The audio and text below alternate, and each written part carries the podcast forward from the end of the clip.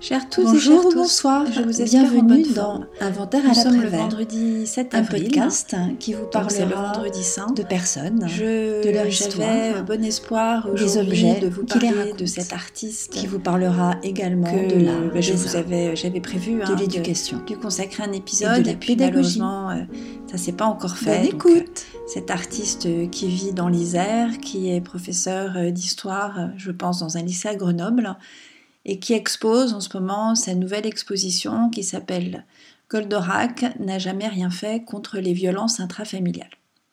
Bon, ça se fera, euh, peut-être pas tout de suite parce qu'elle est débordée. Et comme nous sommes euh, le vendredi saint, je voudrais aujourd'hui vous lire quelques pages de ce récit de voyage que nous avons écrit à quatre mains avec Stéphane. Alors, on, écrivait tous les jours quand on voyageait euh, pendant 13 mois. Euh, il y a maintenant de longues années, puisque nous avons quitté la France euh, au mois de novembre de l'année 2000 et que nous sommes rentrés pour Noël en 2001. Donc sur place, euh, nous écrivions tous les jours, Stéphane prenait des photos, et quand nous sommes rentrés, ben, j'ai quand même, c'est surtout, moi en fait qui, qui ai passé pas mal de temps à écrire, et j'ai un peu, je regrette parce qu'en fait j'ai pas du tout à l'époque abordé ce récit comme j'aurais dû le faire. J'avais un moment songé à en faire quelque chose d'assez drôle, et j'aurais dû, parce que finalement des récits de voyage, euh, à cette époque il y en avait déjà beaucoup. Euh, depuis, il y en a encore plus. Mais si je m'étais laissé aller à ma pente naturelle, j'aurais peut-être pu euh, trouver un éditeur. Enfin, c'est pas grave, il est là. Et je vais aujourd'hui vous en lire quelques pages qui correspondent à la période où nous étions en Patagonie chilienne et ensuite nous sommes partis en Bolivie. Et cela s'appelle De l'Araucania à la Bolivie en passant par le sud Lipèze. Le 17 mars, nous quittons nos amis. Alors, précision, les amis en question s'appellent Christelle et Gert, ils sont belges, flamands. Nous les avons rencontrés euh, chez Nancy, qui tenait une maison d'hôtes, hein, essentiellement pour euh, randonneurs. hein. Et nous, nous, sommes, euh, nous avons décidé de continuer un petit bout de voyage ensemble. Et ce sont les premiers amis qui sont venus nous rendre visite quand nous étions dans le Gard à notre retour. Et ça va faire maintenant euh, plus de 20 ans que nous espérons euh, de pouvoir euh, nous retrouver. Donc nous quittons nos amis et partons en Araucania, région des Indiens Mapuche, qui ont offert aux Espagnols une résistance farouche jusqu'en 1880. Nous sommes à Pucón, lieu réputé de vacances estivales et hivernales pour les Chiliens. Au-dessus de nous, le volcan Biarica crache une fumée blanche toute la journée. Il règne ici une atmosphère de fin d'été similaire à celle de l'hémisphère nord. Les mûriers ploient sous le poids des fruits noirs. Les vendanges commencent, les arbres roussissent. Les rayons des supermarchés regorgent de fournitures scolaires et les enfants sur le chemin de l'école exhibent fièrement leur nouveau cartable.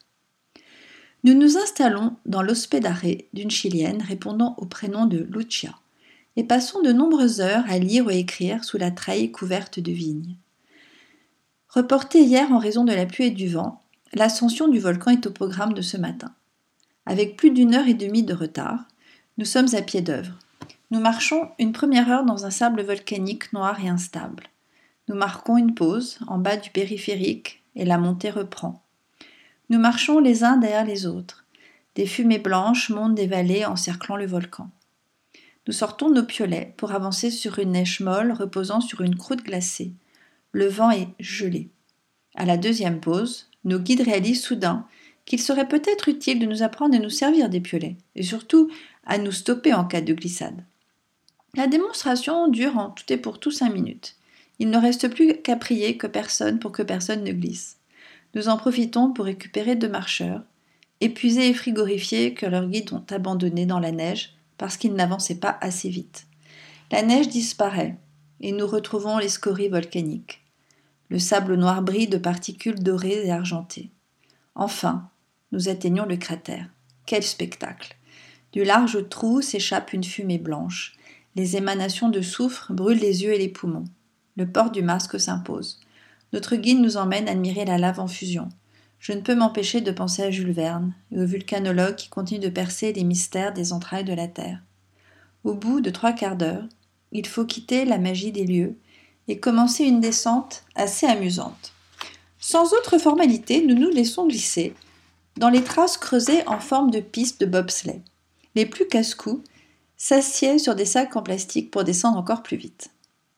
Alors, je vais entrecouper la lecture de ce récit de mail que Stéphane et moi écrivions séparément ou à deux mains et que nous allions adresser euh, à nos familles respectives et à nos proches quand nous trouvions des petits cafés et un accès à Internet. Alors il faut replacer les choses dans un contexte, j'allais dire historique. Il y a plus de 20 ans, euh, on n'avait pas tous euh, des téléphones portables, on n'avait pas tous WhatsApp, on n'avait pas tous euh, le moyen de communiquer via FaceTime ou en Skype. si bien que on a voyagé à cette époque, je dirais, d'une manière beaucoup plus traditionnelle. Et donc, quand c'était possible, dans des villes, on trouvait des cafés, et dans ces cafés des ordinateurs, et de ces ordinateurs, nous pouvions taper les mails que nous avions pris le temps d'écrire préalablement. Voilà, donc c'était vraiment un moyen de communication différent et je regrette pas du tout parce que je me dis que le charme du voyage c'est ça aussi. C'est de se sentir loin, ce qui ne veut pas dire éloigné, de vivre les choses vraiment dans le présent et non pas de filmer ce qu'on est en train de vivre pour ensuite le poster immédiatement, ce que d'ailleurs je suis la première à faire, hein. On est vraiment dans un présent beaucoup plus épais. Et cette densité euh, nous échappe aujourd'hui parce que voilà, tout est immédiat. On peut communiquer euh, aux quatre coins de la planète euh, en temps réel. C'est comme s'il n'y avait plus de fuseau horaire. Et le voyage a quelque chose de magique aussi parce qu'il s'inscrit vraiment dans le temps et qu'on ressent le temps qui passe. C'est une chance immense que nous avons eue à l'époque de pouvoir voyager sans contrainte de temps. De se dire, voilà, on est bien là, on y reste. De ne pas avoir tout prévu à l'avance. Alors voici le mail qui a été écrit par Stéphane, dont le ton est toujours assez humoristique, voire caustique. Ce mail s'intitule L'aventure à la sauce chilienne. Nous sommes à Pucón, au lieu d'activité sportive chilienne. Dans l'avenue principale, une agence de tourisme tous les deux mètres, et dans les rues parallèles, une hospédarée tous les 5 mètres. Tous les 5 mètres. Au programme, invariablement, l'ascension du volcan Biarica, rafting alto pour les gros bras, rafting barreau pour les nains de jardin, randonnée équestre ou hydrospeed, sans le cheval bien sûr. Pour ne pas abandonner la musculation de nos mollets, nous optons pour l'ascension du volcan, soit 1400 mètres de dénivelé positif et autant pour la descente. Bonne nuit, à demain. Jour 1. Réveil à 6 heures pour Anne-Lo et 7 heures pour moi. Méga petit déjeuner pour elle, douche et collation homéopathique pour moi. À 7h30, nous sommes devant l'agence Trenkura, avec trois colosses hollandais, trois Allemands plutôt discrets, une colonie d'Israéliens, post-service militaire, et un Français perdu avec sa copine anglaise. Nous essayons toutes sortes de pyjamas étanches, des crampons rouillés et des moufles taille unique en décomposition. Avec chacun notre petit matériel de survie, nous montons dans le minibus marqué Turismo, sur le pare-brise et passons une heure à bouillir dans notre jus avant d'arriver au pied du volcan. Là, le guide, très New Age, pointe son nez dehors et déclare que l'ascension n'est pas possible en raison du mauvais temps. Retour à la case départ, dans la même cocotte minute. Rendez-vous demain. Bonne nuit. Jour 2, réveil 6h30, on gagne une demi-heure quand on est moins stressé, petit-déj, douche, blablabla. Bla bla bla. Temps magnifique. Arrivé à l'agence avec un quart d'heure de retard. Pas grave, tous les volontaires de l'extrême de la veille poirotent devant le bureau, et les deux guides trouvent plutôt drôle que personne n'ait les clés du local. Le chauffeur de la cocotte minute n'est pas là, il a bu toute la nuit. Une heure plus tard, les guides réussissent, après un effort mental surhumain, à joindre la femme du chauffeur qui va essayer de trouver son mari et les clés par la même occasion. Entre-temps, deux allumés dans une voiture balancent au milieu de la chaussée un homme ivre-mort que l'on prend d'abord pour notre chauffeur et qui, après identification, ne l'est heureusement pas. L'individu est déposé sur le talus par la petite anglaise et le petit français avant que le corps soit rapatrié par les deux mêmes allumés qu'il avait jetés sur le bitume. Une demi-heure plus tard, le volcan est couvert de nuages. Le chauffeur arrive en vain. Paradoxalement, plutôt frais et dispo, arborant fièrement les clés du local. Il tient à ouvrir lui-même la porte magique, mais se rend compte qu'il n'a pas pris les bonnes clés. Retour en quatrième vitesse chez Bobonne et un quart d'heure plus tard, le midibus déboule dans l'avenue principale. Le chauffeur, qui est tellement heureux d'avoir les bonnes clés, en a oublié de fixer correctement les deux bateaux de rafting sur son toit et se garde devant l'agence, démolissant l'enseigne publicitaire d'un coup de pneumatique et manquant de tuer un volontaire de l'extrême. Le personnel de l'agence ne s'effraie pas pour autant, et nous prenons notre matériel pendant que les deux guides tentent de remettre l'enseigne en place. Départ à l'heure la plus chaude, montée magnifique et plutôt physique. Arrivée géniale sur le cratère Furement. Barbecue sur la lave, Enfin, descendre sur les fesses pour terminer cette aventure à la sauce chilienne. Bonne nuit, à bientôt. Stéphane. Alors, ni Stéphane ni moi ne l'avons précisé, mais de cette descente fabuleuse sur les fesses, eh bien, euh, mon super pantalon, que j'ai d'ailleurs toujours, que je conserve comme une antiquité, enfin pas une antiquité, comme une relique sainte, euh, était pas mal troué et j'ai dû euh, après essayer de faire des réparations. Hein. Bon, ça va, qui ont tenu quand même, c'est un peu dommage parce qu'il était tout neuf. Après l'ascension du volcan, nous partons pour une randonnée dans le parc national de Biarrica, où nous y faisons la connaissance d'Amy, jeune Australienne de 21 ans, s'offrant six mois de liberté en milieu de cursus universitaire. Puis nous marquons un arrêt à Santiago et Antofagasta avant de rejoindre la ville de San Pedro d'Atacama. En arrivant dans l'oasis de San Pedro, j'ai l'impression de retrouver certains petits villages du sud marocain, le macadam s'est arrêté, une terre rouge le remplace.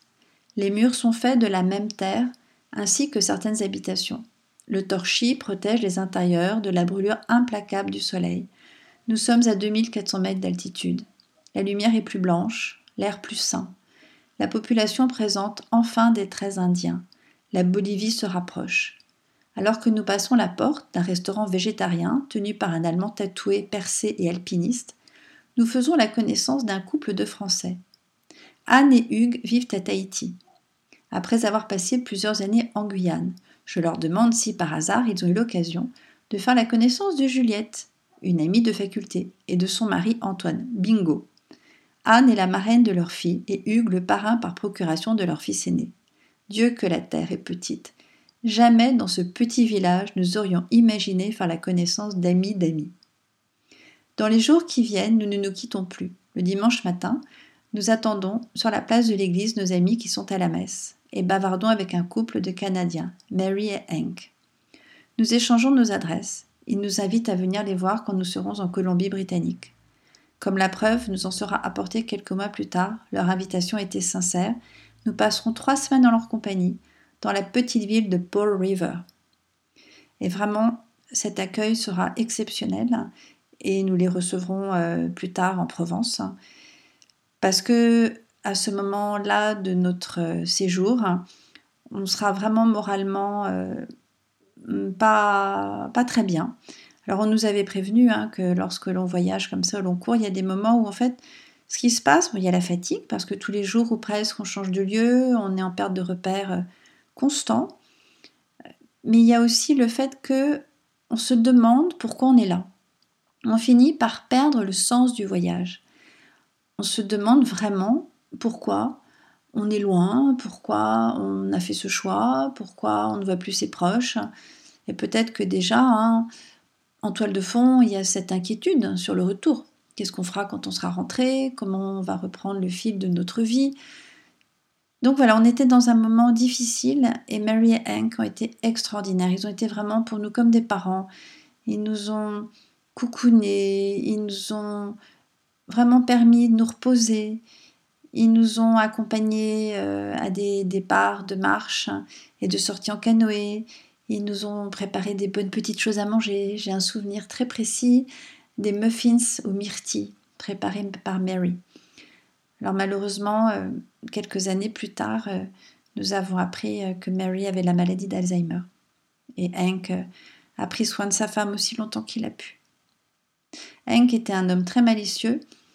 Ils habitaient en fait euh, devant l'océan et il y avait souvent euh, des motos qui passaient.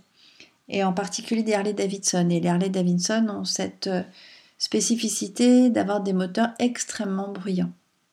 Et bien qu'il ne l'ait jamais fait, Hank nous racontait qu'il aurait adoré tendre un fil invisible de part et d'autre de la route pour voir les motards tomber de leur moto. Mais je précise, il ne l'a jamais fait. Et il nourrissait aussi les aigles. Il donnait euh, des, morceaux de viande aux aigles qui venaient les manger devant chez eux. Alors, je reprends mon récit. Ce matin, nous partons en VTT à la découverte des ruines d'un petit village situé à 10 km de San Pedro. Le sable a recouvert les maisons faites en terre. Anne traduit les explications du guide. Il fait une chaleur de plomb, pas trace de végétation. On se croirait en Namibie. Et je m'attends d'une minute à l'autre à voir surgir une famille de girafes ou un troupeau d'éléphants. La visite finie, nous arpentons le village à la recherche d'un hypothétique café. De guerre lasse, nous déjeunons à l'ombre des arbres, aux fruits ronds et bruns. La chaleur est vraiment implacable. Après un saut à San Pedro, nous réunissons nos forces pour aller admirer la vallée de la Lune. La promenade se transforme en course contre le soleil. Hugues et Steve pédalent en tête. Je déploie des trésors d'humour et de bonne humeur pour aider Anne à venir à bout de la piste. Le vent est terrible. Nous avalons des nuages de poussière soulevés par les bus et les 4x4. La montée est affreuse, car nous nous enlisons sans cesse dans le sable. Quand nous arrivons enfin, le soleil est sur le point de disparaître. Je me précipite en haut des dunes pour saisir les derniers rayons. C'est vraiment magnifique. Le sel suintant de la terre ressemble à de la neige. Le ciel s'embrase les dernières heures lueurs du soleil. Malheureusement, le spectacle est de courte durée car la nuit tombe et il nous faut remonter sur nos vélos. La lune est aux trois quarts de ses rondeurs. Sa lumière est assez forte pour que nos ombres se projettent sur la piste blanchie par le sel, nos yeux s'habituent à la pénombre. Nadine s'est jointe à nous. Ce petit bout de femme belge, archéologue de formation, mais travaillant dans un restaurant, fait preuve d'une énergie incroyable. Anne commence à atteindre ses limites. J'ai envie de vomir. Nous n'avons plus d'eau. Steph et Hugues espèrent être sur la bonne route. Finalement, nous arrivons sur la route de Calama. Une voiture nous apprend que nous sommes encore à 18 km de San Pedro. Pas le temps de s'émouvoir, nous voici déjà repartis à l'assaut des deux côtes de plusieurs kilomètres. Cela fait déjà longtemps que nous avons tous atteint les limites de nos possibilités. Et cependant, nous nous efforçons de sourire. Un bus s'arrête dans un bruit de soucoupe volante. La porte s'ouvre. Première, question du chauffeur. Combien êtes-vous prêt à payer pour que je vous conduise à San Pedro? Écœurés, nous décidons de finir sans l'aide de personne. Quel bonheur enfin de descendre pendant 7 kilomètres jusqu'à San Pedro. Toute la petite bande va se régaler d'une pizza. Déshydratée, incapable d'avaler une goutte, et encore moins de manger quelque chose, je vais me coucher. Complètement abruti. 4 avril. Ce matin, nous partons pour 3, jours de 4x4 en direction d'Uyuni. Je n'ai qu'une envie, rester couché. Dans le tout-terrain, trois Australiens et deux Américains. La voiture est conduite de main de maître par Florencio. Sa casquette bleue porte l'inscription No Fear. Nos nouveaux amis sont affreusement bruyants. Je suis vraiment malade et me demande ce que je fiche là. Steph me s'éboulquait. Stop à la Laguna Verde et Aguas Calientes. Nous passons la nuit à la Laguna Colorada. Spectacle étonnant que ce lac orange, avec des îlots de borax dans lesquels des flamands par milliers viennent trouver ces micro-organismes qui leur donnent cette couleur rouge-orangée. Après une mise au point avec nos amis, la nuit est bonne, dans le dortoir de cette personne. Ce matin, réveil à 8 heures. Je suis toujours incapable de manger autre chose que du pain. Au programme, geyser, pierre sculptée par le vent, traversée d'un grand désert.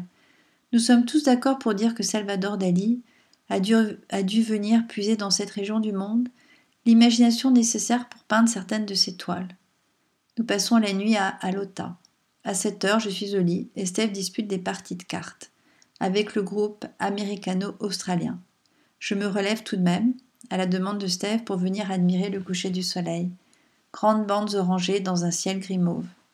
Au réveil, la plupart des voyageurs sont mal en point. À 4500 mètres, l'altitude fait des ravages, maux de tête, de ventre, vomissements, somnolence, difficulté à dormir et perte d'appétit. Nous prenons place dans la voiture pour quatre heures, avec un seul arrêt. Nous traversons des villages, tout en terre. Sur le toit des maisons, fait de chaume et planté une croix. Les lamas se promènent. Leurs oreilles portent des petits bouts de laine de couleurs différentes. Chaque propriétaire pourra ainsi retrouver ses bêtes. Chez nous, hein, on, fait des rondes couleurs hein, sur, la, laine des moutons avant qu'ils partent pour les transhumances. Le lama donne sa peau, sa laine et sa viande nous avons vu des pots de lama sécher devant les maisons. Les Boliviens des hauts plateaux vivent dans une misère profonde et la mortalité infantile est très élevée. Nous traversons Uyuni, puis partons en direction du Salar. Les véhicules avancent précautionneusement dans 20 cm d'eau translucide. Pare-brise et vitres sont couverts de sel. Des hommes, des femmes et des enfants, portant cagoules et bottes en plastique trouées, travaillent à faire des petits tas de cet or blanc. Nous arrivons à l'hôtel de salle entièrement construit en sel. Tout autour de nous, une eau transparente, dans laquelle nuages et montagnes se réfléchissent. Steph et moi marchons nu-pieds dans l'eau. Le sel ne pique pas. Les Boliviens prétendent même que cette eau est excellente pour les problèmes de peau et les rhumatismes. L'eau nous, empêche d'atteindre la fameuse île des pêcheurs, couverte de cactus. Il faut déjà s'arracher à la magie de ce lieu unique. Steph monte sur le toit de la voiture pour prendre des photos. L'eau change de couleur toutes les minutes. Au-dessus d'Uyuni, le ciel vire à l'orage et des éclairs tombent sur le village. Je pense à la chanson de Dire Straits, Telegraph Road. À Uyuni, nous nous installons dans le premier hôtel, venu, flanqué de nos Américains et Australiens. De la terrasse, j'observe la ville qui se réveille après une nuit agitée. La plupart des femmes portent leurs costumes traditionnels, chaussettes de laine, grandes jupes gonflées par une multitude de jupons blancs, tricots, chapeaux ronds posés sur le dessus du crâne et immenses nattes jointes par des pompons ou des perles. Les femmes sont très belles avec leurs teints mat, leurs pommettes hautes et leurs yeux en amande. Elles accrochent leurs petits dans leur dos à l'aide d'écharpes multicolores. Je les regarde installer leurs échoppes volantes au bord des trottoirs. Toutes leurs marchandises sont rangées sur des charrettes en métal qu'elles poussent jusqu'à l'endroit de leur choix. Alors voici maintenant un mail écrit que nous avons coécrit et posté donc à l'adresse de nos familles et de nos proches. Très chers tous, que ceux qui nous croyaient disparus, version optimiste, séquestrés par des narcotrafiquants, version Paris Match, enlevés par des habitants de l'espace, version X-Files, ou morts, version pessimiste, se rassurent. Nous voici de retour sur le net, après avoir survécu à de nombreuses aventures. Galanterie oblige, c'est moi qui vais commencer le récit. Du 20 au 25 mars, chargés comme des baudets et suivis de près par une légion de puces sanguinaires, nous avons crapahuté dans le parc national du volcan Biarrica. Ce qui ne devait, être qu'une promenade de santé s'est mis en marche co, entre 7 et 8 heures de trekking quotidien, au lieu des 4 ou 5 prévus. Pas une seule marque dans le parc, ou pour être plus précise, une marque tous les 30 km, et des bâtons argentés tous les kilomètres pour indiquer le sentier. En Superman et Wonder Woman, nous avons volé au secours d'une jeune Australienne, aussi perdue que gelée au beau milieu d'une forêt de fougères géantes.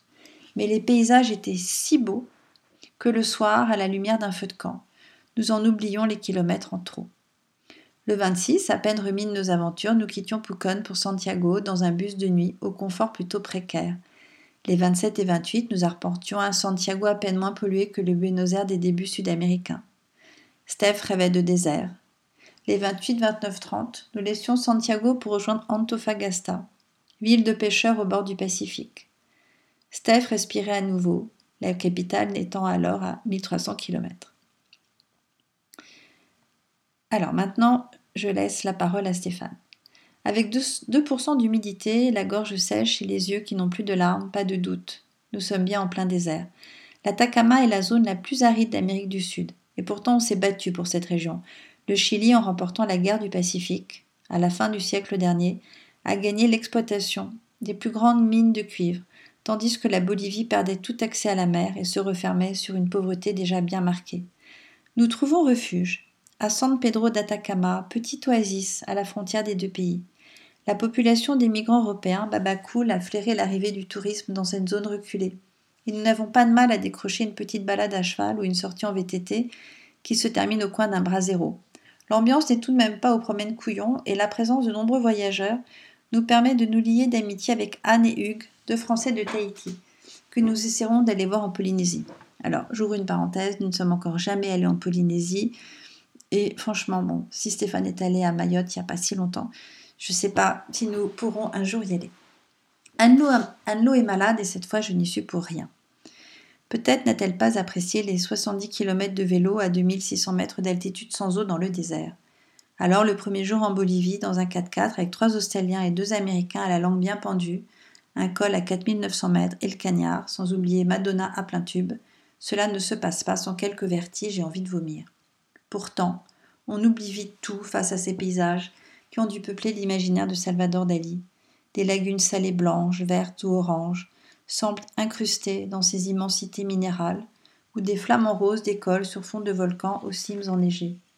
Le vent exerce son travail de grand sculpteur, et çà et là, la roche prend des formes d'arbres ou d'animaux géants qui se figent dans la nuit gelée de l'altiplano. Pendant trois jours, nous croyons rêver, et avant de revenir à la réalité de la civilisation, nous terminons notre excursion bolivienne dans le Salar d'Uyuni, lac salé le plus grand de la planète. Vision exceptionnelle d'un miroir de 12 000 km, reflétant le ciel d'orage et sur lequel travaillent des hommes et des enfants à ramasser cet or blanc qui sera vendu à l'étranger. Ce salar est aussi la plus grande réserve au monde de lithium. Nous disons adieu à l'hôtel de salle, bâtisse irréelle, construite entièrement avec des briques de sel, pour rejoindre la ville d'Uyuni et son cimetière de locomotives. La magie de ce voyage s'estompe un peu après, un peu après une nuit d'hôtel passée avec un groupe de jeunes Israéliens fêtant au-dessus de nos têtes le début de Pessa, à grand renfort de chants militaires rythmés par des coups de talon au sol. Alors, j'ouvre une nouvelle parenthèse. Nous avons vu, nous avons rencontré euh, beaucoup de jeunes Israéliens euh, pendant ce, voyage. Alors, voyageons toujours en groupe. Et en fait, ce sont des jeunes qui voyagent parce qu'ils ont passé euh, trois ans à servir leur pays, trois ans de service militaire obligatoire, garçons et filles, trois années pendant lesquelles ils ont mis de côté de l'argent. Et quand ils sont libérés de leurs obligations militaires, hein, auxquelles on ne peut pas couper, eh bien à ce moment-là, ils voyagent. Ils essaient de rattraper hein, ces trois années volées sur leur jeunesse, puisqu'ils commencent leur service militaire euh, bah, dès qu'ils ont 18 ans, enfin on va dire quand ils ont, euh, ils ont passé l'équivalent d'un bac. Et bon, ils vivent pas toujours forcément des choses faciles, et par ailleurs, euh, l'armée, c'est une grande communicante, et elle s'ingénie à, les persuader bah, qu'ils vivent, voilà, qu'ils sont potentiellement euh, toujours euh, susceptible d'être attaqué euh, par les Palestiniens. Enfin, c'est un climat particulier. Alors, on n'a on jamais réussi vraiment à parler avec de jeunes Israéliens.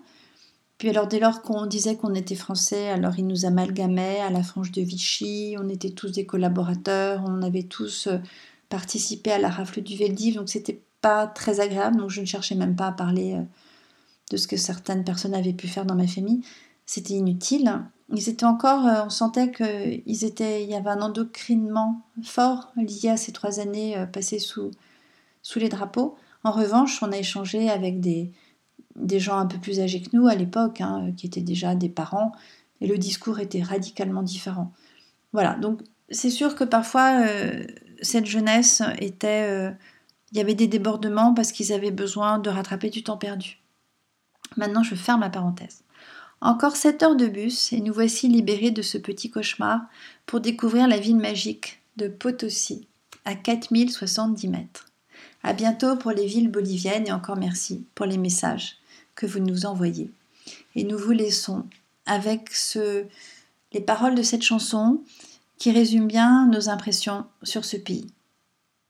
Un pays plein d'espoir où personne ne croit en l'avenir, un pays plein de souvenirs où personne ne croit au passé, un pays bâti sur des miracles, qui ne croit pas aux promesses, un pays où tout le monde se connaît, mais où personne ne se salue, un pays où il se passe beaucoup de choses dont on nie l'existence, un pays où les gens naissent, vivent et tuent, et le pays qui est décrit là dans cette chanson, c'est le Chili. Je reprends maintenant la lecture de notre récit de voyage. 8 avril. Nous voici à Potosi, ville la plus haute du monde, avec ses 4000 mètres d'altitude, qui s'avéra être une mine si fabuleuse que Charles Quint, en 1555, l'éleva au rang de ville impériale. Dans cette ville, que les Espagnols devaient baptiser la colline riche, la mine fut exploitée pendant trois siècles, et on raconte qu'elle aurait produit assez d'argent pour paver de ce métal précieux une route à deux voies allant jusqu'à Madrid. À la fin du 5 siècle, XVIe siècle, Potosi, avec ses 160 000 habitants, était plus importante que Madrid et Londres. Des historiens, dont Fernand Bredel, ont mis en lumière que le flux d'argent des mines de Potosi vers l'Europe fut une condition sine qua non du développement du capitalisme.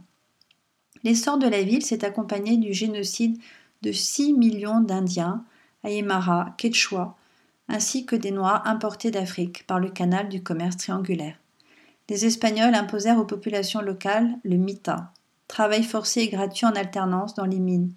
Chaque année, plusieurs dizaines de milliers d'Indiens moururent d'épuisement ou d'empoisonnement en raison des vapeurs du mercure servant au traitement de l'argent. Le manque d'oxygène nous oppresse, un rien nous essouffle. Nous suivons dans la rue la procession des rameaux. En tête, un jeune homme aux cheveux noirs et ondulés incarne Jésus. Debout sur une charrette, il est poussé par des enfants de chœur. De nombreux groupes convergent vers la cathédrale. La messe est célébrée en plein air. Nous chantons à tue-tête, agitant nos rameaux au-dessus de nos têtes. Les prêtres sont nombreux et jeunes. La foi est si contagieuse que même Stéphane, qui pourtant est totalement athée, a une vision de Dieu, de la religion qui est très proche, voire tout à fait identique à celle de Nietzsche, eh bien il est ému. J'admire cette foule qui chante, son amour de Dieu quand la plupart des fidèles vivent dans une profonde misère. Plus le temps passe, et plus nous mesurons combien richesse et confort éloignent de Dieu et amènent à tout sacrifier sur l'autel de la consommation, grande déesse des temps modernes. Donc bien sûr, vous voyez, ce texte a été écrit euh, quand on est rentré. J'ai commencé à le rédiger en janvier 2002. Donc on est loin hein, du Covid, on est loin euh, des crises financières qu'on a traversées. On ne parle pas encore, en tout cas peu, hein, des effets dramatiques du dérèglement climatique, du manque d'eau, des canicules, des migrants qui meurent en mer, hein, de la guerre en Syrie, de la guerre en Ukraine.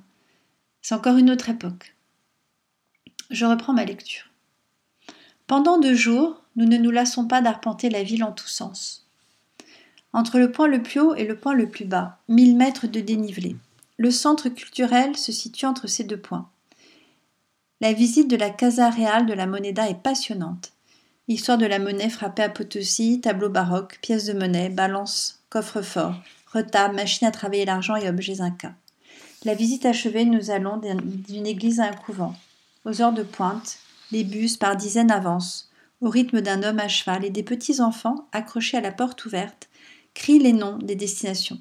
À tous les coins de rue, les, les femmes vendent fruits, légumes, gâteaux et beignets. Nous n'avons jamais vu autant de jeunes depuis notre arrivée en Amérique du Sud. Quand sonne la fin de l'école, les rues sont prises d'assaut par des écoliers je me mets à penser que dans cette ville, le roi pourrait être un enfant, et pourquoi pas ce petit bonhomme de onze ans qui nous a ciré nos chaussures pour quatre bolivianos et un petit déjeuner? 10 avril. Nous quittons Pososi pour Sucre. La ville nous semble immense. Nous nous offrons le confort du grand hôtel, à deux pas de la place principale et de l'Alliance française. Notre chambre donne sur un patio, duquel s'évadent, vers un ciel presque toujours bleu, d'immenses feuilles de bananier. Nous avons la joie de retrouver Amy et nous passons plusieurs jours ensemble. La semaine sainte a commencé et nous décidons de participer au chemin de croix du vendredi saint. Il est 6 heures du matin. La brume est accrochée au flanc des montagnes.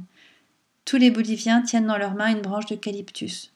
Nous attaquons le chemin de croix, sans marquer d'arrêt aux treize stations. Des jeunes redescendent avec leurs guitares, postes de radio et sacs de couchage. Nous marchons au milieu de milliers de Boliviens de tout âge et de tout milieu. Les couples prient avec leurs bébés. Les petites filles tiennent dans leurs bras des chiots, elles les dorlotent comme s'il s'agissait de nourrissons. Au sommet du calvaire, nous découvrons une ville en miniature. Tentes, petits restaurants, presseurs de jus de fruits, vendeurs de cierges et d'allumettes. C'est l'heure du café et du beignet. Chaque famille a confectionné une niche de pierre, à l'abri de laquelle elle fait brûler cierges et branches d'eucalyptus. Au centre de tout cela, un Christ, magnifique de sérénité et d'amour, avec ses bras grands ouverts reçoit l'hommage de cette foule silencieuse et entend ses prières. L'émotion nous gagne, la lumière se répand sur les collines environnantes.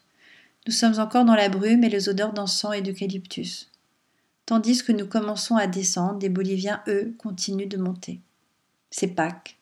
Je laisse Steph dormir et pars assister à la messe. Je compte quelques Occidentaux dans l'assemblée. Je suis toujours frappée par le degré de reculement des Sud-Américains. Nous échangeons une vraie paix du Christ, pas cette paix que j'ai si souvent échangée dans des églises un peu froides en France. Cette paix échangée du bout des doigts parce que franchement on ne sait pas qui est à côté de soi, parce que, peut-être que cette personne est contagieuse. Non, vraiment une paix du Christ avec un cœur grand ouvert, des yeux pleins de lumière. À la sortie, je distribue des chocolats aux enfants et aux personnes âgées. Avec Steph qui s'est levé, nous allons sur Internet envoyer des messages à nos familles et nos amis. L'après-midi, nous visitons le musée du textile. Nous sommes admiratifs devant les ouvrages tissés par les hommes et les femmes habitant les villages autour de Sucre. La ville a eu l'idée, au début des années 80, de relancer l'artisanat du textile qui était alors menacé d'extinction. Il a fallu faire appel au savoir-faire des grands-mères pour redonner vie à un artisanat très riche. Les villageois ont été regroupés en plusieurs ateliers en fonction de leur appartenance ethnique. Par-dessus tout, nous avons aimé le style jalkak, tissage très serré, représentant des animaux et des hommes totalement enchevêtrés dans des couleurs rouges et noires.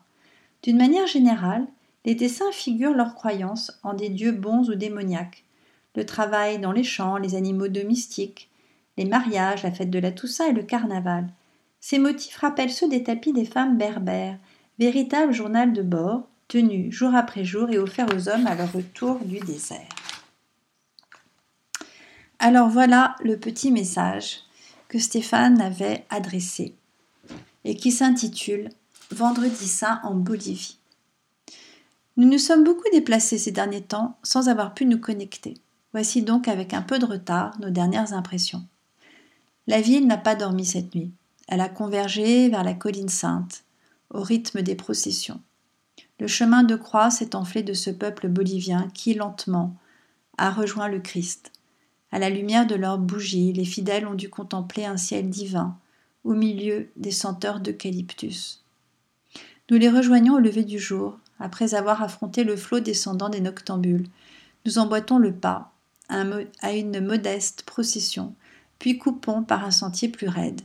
Nous croisons encore quelques groupes immobilisés devant l'un des treize autels, symbolisant la souffrance du Fils des hommes en route vers la crucifixion. Encore un petit effort et nous sommes au pied du Christ. Le géant de granit nous ouvre les bras, et sur son visage et ses mains tournées vers le ciel, on peut lire un message de paix. Les familles sont encore là, ignorant le froid et la brume qui les habite de noir et blanc. Elles pleurent souvent leur peine en pensant à cette vie des champs qui les enterre lentement sans leur donner de quoi nourrir un peu d'espoir. Même les plus jeunes ont le regard plein de larmes quand ils regardent leur père mâcher de la coca pour oublier la faim et la vieillesse. Bien sûr, il y a aussi les petits marchands ambulants qui font de la foi un commerce. Bien sûr, il y a la musique cristiano-rock pour ceux qui ont passé la nuit en amoureux. Bien sûr, tout ceci est humain. Mais cette colline et ces hommes qui y croient, c'était divin. Alors je vais vous laisser sur ce message qui date donc du mois d'avril 2001. Euh, en ce jour de ce vendredi saint, le plateau est encore euh, complètement pris dans la brume. Nous avons vu de nombreux chevreuils ce matin. En fait, les chevreuils euh, dorment maintenant dans le colza, dont les fleurs sont jaunes, et il y a cette odeur très caractéristique. Donc je vais vous souhaiter de passer une très belle fin de semaine pascale, peut-être en famille, si vous avez des enfants encore jeunes, d'avoir le bonheur de les voir euh, chercher leurs œufs dans le jardin. Nous, nous allons accueillir euh, ma famille et, euh, et c'est avec beaucoup de joie que je regarderai notre petite nièce qui a 6 ans chercher les œufs. Et sous le regard, bien sûr, plein d'amour de sa maman, de ses cousins, de son frère et de sa grand-mère. Eh bien, je vous souhaite une bonne journée, une bonne après-midi, une bonne soirée, une bonne nuit. Je vous remercie de m'avoir écouté et je vous dis à la semaine prochaine.